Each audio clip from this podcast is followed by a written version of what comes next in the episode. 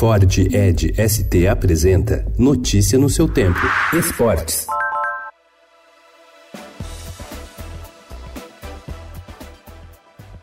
A limitação no valor de comissões a serem recebidas por empresários e no número de empréstimos de jogadores deve ser adotada pela FIFA na próxima temporada. A entidade estabelece ganho máximo de 10% em uma negociação. A regra ainda não tem data certa para começar a valer, mas já deixou os agentes irritados. Eles não estão gostando nem um pouco de ver a possibilidade de os ganhos diminuírem.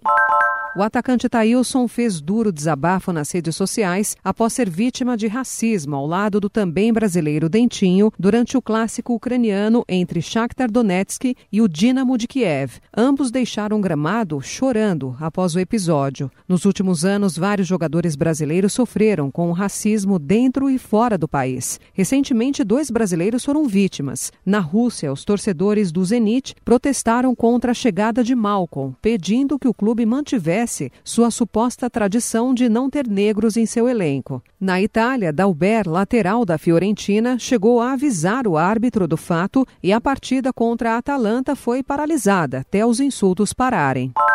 Classificada pelo técnico Fernando Diniz como desastrosa, a semana do São Paulo fez a pressão aumentar. As duas derrotas em casa para o Fluminense e Atlético Paranaense deixaram a equipe com quatro pontos de desvantagem para o Grêmio, o quarto colocado. A seis jogos para o fim do brasileiro, o objetivo de conseguir vaga já na fase de grupos da Libertadores de 2020 está mais longe.